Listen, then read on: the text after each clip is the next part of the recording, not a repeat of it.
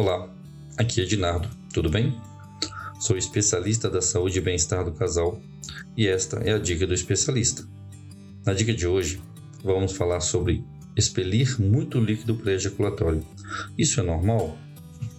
Essa secreção provavelmente é o líquido pré-ejaculatório produzido por duas glândulas que estão localizadas em volta da uretra, as chamadas glândulas de Cooper ou bulbo-uretrais.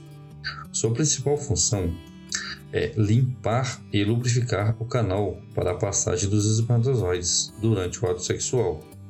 Funciona da seguinte maneira: a urina deixa a uretra com um pH ácido, o que acaba prejudicando a ação dos espermatozoides.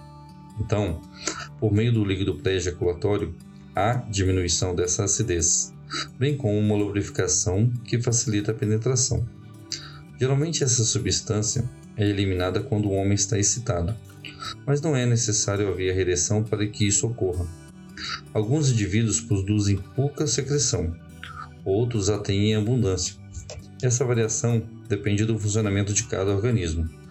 É absolutamente normal, mesmo que seja fabricado em excesso.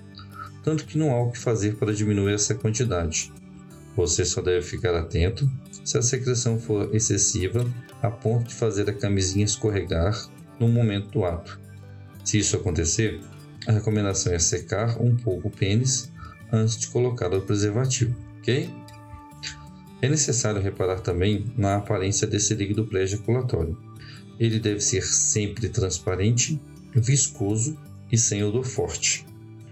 Caso a secreção seja diferente dessa descrição, ou principalmente se ela causar coceira ou irritação e aparecer mesmo quando você não está excitado, então é preciso procurar um médico, de preferência um urologista. Afinal, diante de um quadro desse, são grandes as chances do fluido ser causado por algum tipo de infecção. Além disso, várias doenças sexualmente transmissíveis, as DSTs, podem causar corrimento sem que um homem sinta dor. E atenção! Mesmo que o seu caso seja apenas de excesso de, de líquido pré-ejaculatório, observe certos cuidados de ordem preventiva. Apesar de não corresponder à ejaculação propriamente dita, ele pode carregar um ou outro espermatozoide. Isso significa que, havendo a penetração sem uso de preservativo ou sem que a garota esteja tomando anticoncepcionais, a secreção pode ser suficiente para levar a uma gravidez é preciso ainda tomar cuidado com a possibilidade da transmissão de doenças.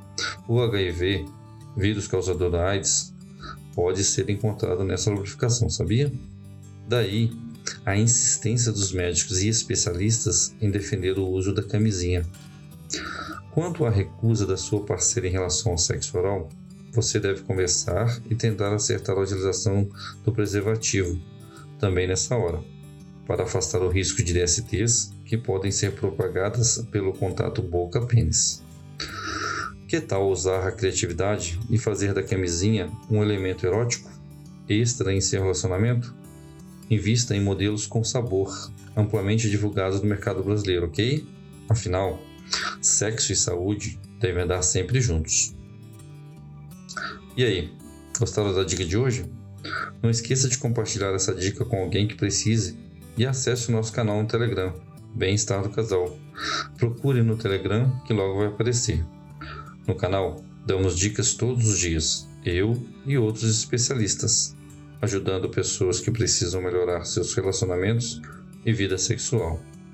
Além de conteúdo exclusivo, sorteios e consultas gratuitas. Acesse agora. Bom, eu fico por aqui e a gente se vê na próxima dica do especialista, ok? Até lá!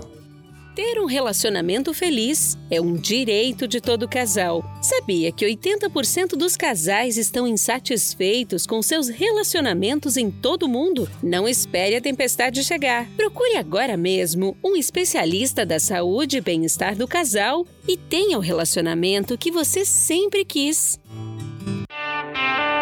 Toda quarta e sexta você ouve nas principais plataformas o podcast Relacionamento Fora da Caixa para casais que pensam fora da caixa.